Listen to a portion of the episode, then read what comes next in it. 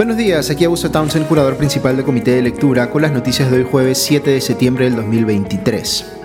Empiezo esta mañana con la noticia positiva, que en realidad es el lado bueno de una noticia negativa. Me refiero a la cantidad de organizaciones que salieron ayer eh, con comunicados en los que eh, inequívocamente cuestionaban la decisión del Congreso eh, que podría ser ahora convalidada por el Ejecutivo, de aprobar el nombramiento automático de 14.000 docentes que fueron cesados en el 2014 por no pasar las eh, pruebas correspondientes. Al final del podcast de hoy les voy a compartir una reflexión personal sobre este tema, pero quiero felicitar a las organizaciones del sector privado que eh, sacaron estos pronunciamientos, como Empresarios por la Educación, Perú Sostenible, SOY, Capitalismo Consciente, IPAE y otras más, eh, eh, diciendo pues eh, en términos muy claros que esto es un despropósito por donde se le mire y que es fundamental para nuestro país y para las generaciones futuras que se haga respetar la meritocracia en el sector educación. Vuelvo con esto al final del podcast. Pero antes paso a la noticia más importante del plano político en la que me voy a enfocar hoy, que es el cambio de los ministros que se produjo ayer. Ha habido movimientos en seis carteras, es decir, en la tercera parte del total del gabinete. Dos personas que ya eran ministros han eh, sido movidos a otros eh, ministerios.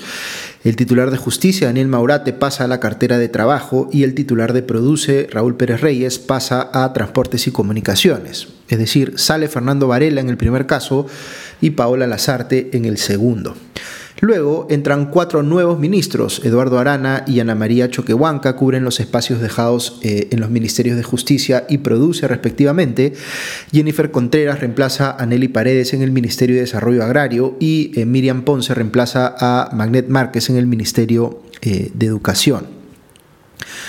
Ok, ¿qué podemos decir sobre estos cambios? Primero, eh, hagamos un análisis individual sobre eh, estos casos para eh, luego hacer un análisis político más general para entender cuáles son las implicaciones de lo que acaba de ocurrir.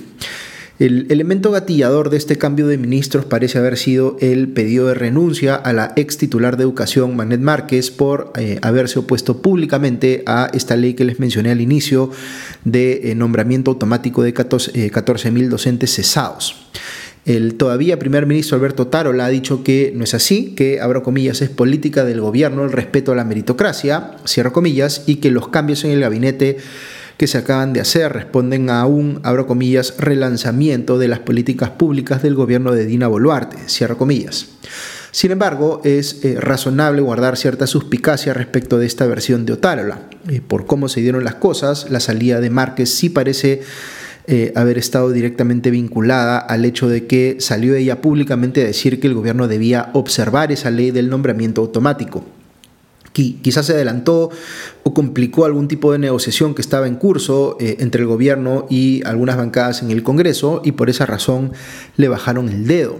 Recordemos que esa ley, con todo lo eh, nociva que resulta, fue aprobada prácticamente por unanimidad entre todas las bancadas, con la excepción de algunos no agrupados y algunos congresistas de Fuerza Popular. Es decir, prácticamente todo el Congreso quiere que salga esa ley. Ahora, ¿quién reemplaza a Márquez en la cartera de educación? Eh, Miriam Ponce, quien venía ejerciendo como viceministra de Gestión Pedagógica y lleva varios años trabajando en el sector. Algunas personas han anotado que Ponce formó parte del equipo técnico de la campaña presidencial de Keiko Fujimori en el 2021, lo que no tiene nada de cuestionable per se, pero sí da pie a especular que podría haberse elegido a Ponce por sugerencia de Fuerza Popular o para que el gobierno esté en buenos términos con dicho partido. No parece ser, como les digo, un nombramiento antimeritocrático en sí mismo, pero sí hay eh, que, aquí, eh, que analizar aquí, digamos, eh, lo que podría tener que ver con, digamos, el hecho de que la caída de Márquez y su reemplazo por Ponce sean acciones que se puedan haber tomado, digamos, para contentar a Fuerza Popular.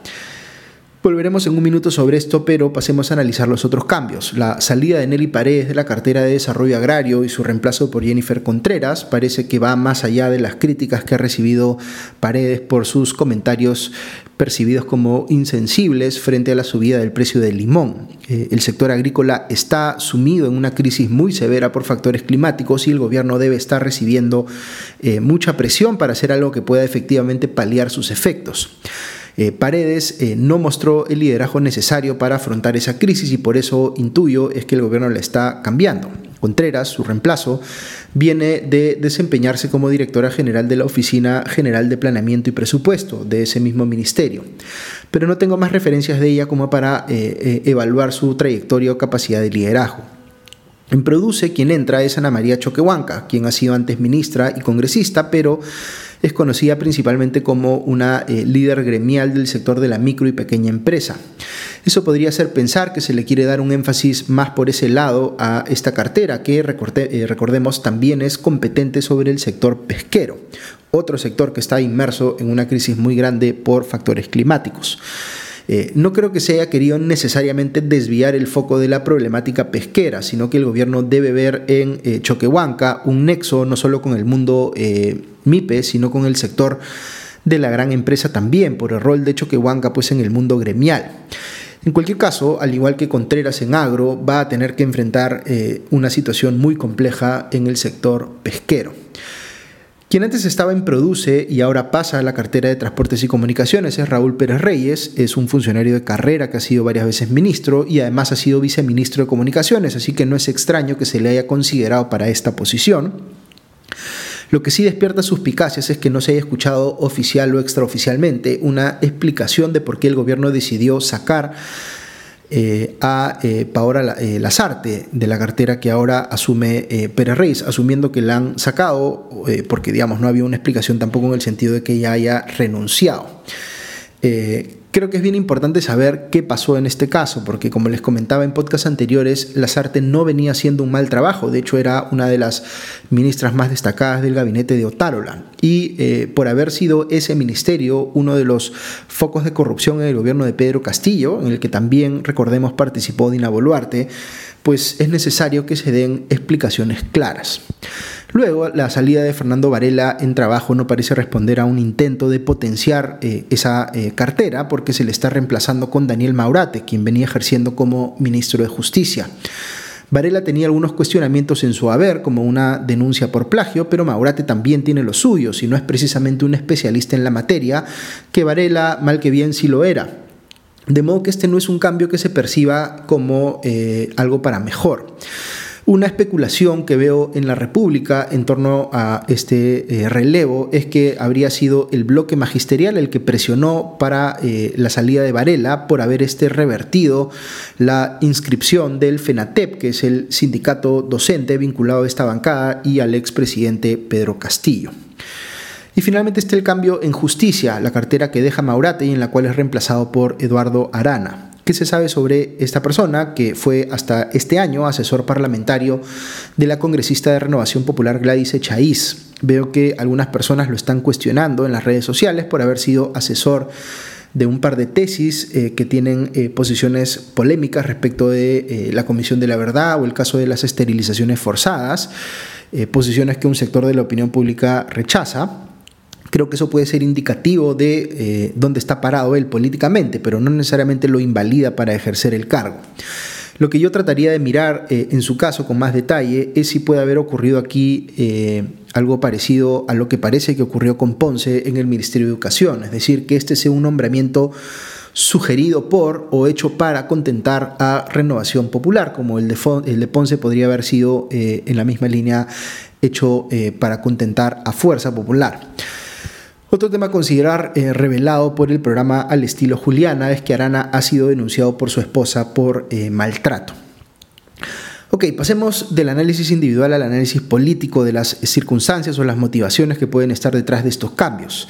Eh, el gobierno está buscando que esto se lea como una renovación del gabinete que no ha sido forzada o producto de presión externa, sino que ellos mismos creyeron conveniente desarrollarla.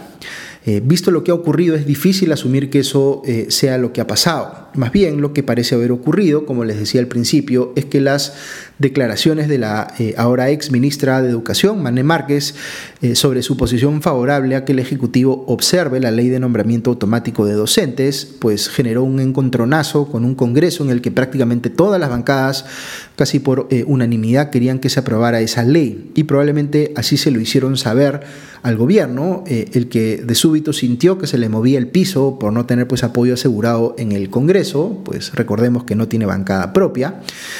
Eh, y lo que resultó de todo esto es un cambio en el gabinete en el que entra una ministra de Educación con vínculos con Fuerza Popular, un ministro de Justicia con vínculos con Renovación Popular, sale un ministro de Trabajo que había fastidiado al bloque magisterial y sale también una ministra de Transportes no se entiende bien todavía por qué, pero que podría haberle pisado los callos a alguna otra bancada. Aquí es importante advertir que no tiene nada de malo per se que un gobierno sin bancada propia eh, busque incorporar ministros vinculados a bancadas no oficialistas para asegurarse gobernabilidad. En términos políticos esto es completamente esperable de un gobierno débil como el de Dina Boluarte. Así que el hecho mismo de que busque recomendaciones de ministros de algunas de estas bancadas o elija personas que van a tener el visto bueno de ellas eh, es pues eh, razonable. El problema aquí, como siempre les digo, no es el hecho mismo de que se negocien estas cosas, lo que es parte normal de la política, sino qué es lo que se está negociando. Y aquí, a falta de una explicación creíble por parte del gobierno, lo que parece que se ha negociado es la promulgación de la ley de nombramiento automático de docentes cesado. Eh, no tendría nada de malo si esa fuese una buena ley, pero es una ley eh, nefasta, diría yo, porque una vez más, fiel a la costumbre del Congreso eh, actual y anteriores, cabe decir, perfora la meritocracia en perjuicio de los estudiantes de este país. Y para explicar esto paso a la reflexión del día que les había ofrecido. Pensemos en lo siguiente, ¿por qué existe un Ministerio de Educación por qué existe una política pública educativa? Pues porque entendemos que es crucial para la vida de nuestros ciudadanos y para el desarrollo de nuestro país que nos enfoquemos en garantizar una educación de calidad a todos los peruanos y peruanas. Este no es solo un buen deseo, es una obligación claramente incorporada en nuestro contrato social, que es la constitución política del país. Eh, hay muchas cosas que podríamos decir en torno a esta obligación. Una, por ejemplo, es que la educación de calidad es un bien público en el sentido económico del término, es decir, que genera externalidades positivas para la sociedad que van más allá de los beneficios individuales que obtiene la persona que recibe esa educación. Otra cosa que es muy importante es que tenemos un deber eh, moral eh, especial, diría yo, frente a los estudiantes que son, eh, por ejemplo, menores de edad, en la medida en que no son votantes todavía y no pueden participar ellos mismos con voz y voto en la discusión sobre cómo mejorar la política pública educativa. son receptores, digamos, de lo que los demás, los adultos, decidamos por ellos. Eh, tampoco es que puedan escoger dónde estudiar, sino que otras personas toman esas decisiones, eh, eh, digamos, en representación suya. los estudiantes están, pues, en muchos sentidos en una situación de indefensión cuando se discuten estos temas, pese a que la discusión misma supuestamente gira en torno a sus intereses. Ahora piensen que hay otros actores en esta discusión que sí tienen una capacidad muy clara de incidir en la política y que operan como lo que se conoce como eh, grupos de presión. Menciono dos, los docentes, que pueden estar eh, organizados en sindicatos, y las eh, entidades que prestan servicios educativos, que pueden ser empresas o estar organizadas en gremios. Estos grupos de presión ciertamente pueden tener intereses válidos. Los docentes sindicalizados pueden estar buscando que se mejoren sus condiciones salariales. De hecho, hay en el Perú un desfase eh, grande entre los eh, sueldos en el sector educación, eh, en la educación pública, por ejemplo, y otros rubros.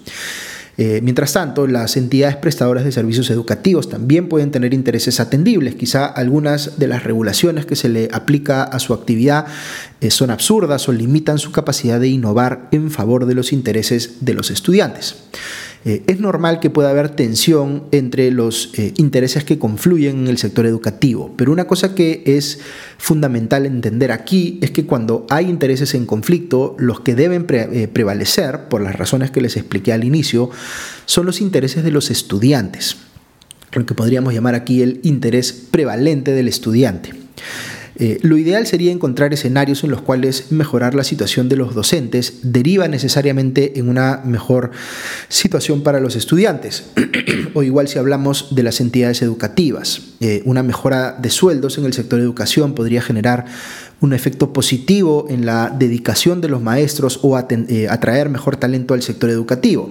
Eh, de igual forma, una regulación más razonable podría hacer que las entidades educativas encuentren maneras más innovadoras y efectivas de educar a sus estudiantes. Aquí estamos hablando de casos en los cuales hay alineamiento de intereses y eso es lo ideal porque activa pues un círculo virtuoso en favor del interés prevalente del estudiante. Pero también podemos imaginarnos escenarios donde no hay alineamiento, sino más bien conflicto entre los intereses de los docentes o de las entidades educativas eh, y el interés prevalente de los estudiantes. Eh, muchos de estos casos tienen que ver, como nos muestra una y otra vez la realidad peruana, con la meritocracia. ¿Por qué es importante la meritocracia en el sector educación? Pues porque, como les decía, los estudiantes no están ellos mismos en la capacidad de juzgar o presionar para que mejore la calidad del servicio educativo que reciban, sea porque son menores de edad eh, eh, o porque siendo incluso mayores de edad están en una situación de asimetría informativa frente a quienes les proveen el servicio, eh, incluye ahí a los docentes y a las entidades. Eh, por tanto, eh, existe plena justificación que la regulación estatal asuma la defensa del interés prevalente del estudiante y busque asegurar que la educación que reciben sea pues de calidad. Como les decía, el Estado está obligado a hacerlo porque la educación de calidad es un derecho pero como estos otros actores del sector sí movilizan votos o tienen otras formas de favorecer a los políticos, pueden encontrar, por ejemplo, maneras de financiar sus campañas, eh, tienen la capacidad de tirarse abajo las normas que exigen justamente meritocracia en ellos mismos. Los docentes sindicalizados pueden lograr que se eliminen las pruebas que están enfocadas en asegurar eh, que solo eh, vayan progresando en la carrera magisterial aquellos profesores que tienen las cualidades mínimas. Las entidades educativas a su turno pueden librarse de requisitos meritocráticos como el licenciamiento o desactivar en la práctica a las instituciones públicas que deben fiscalizar su labor, como la SUNEDU. Es decir, eh, en la práctica, cuando se generan estos eh, conflictos eh, entre el interés prevalente del estudiante y los intereses de esos grupos de presión vinculados al ámbito de los docentes o de las entidades educativas, los que ganan son los segundos.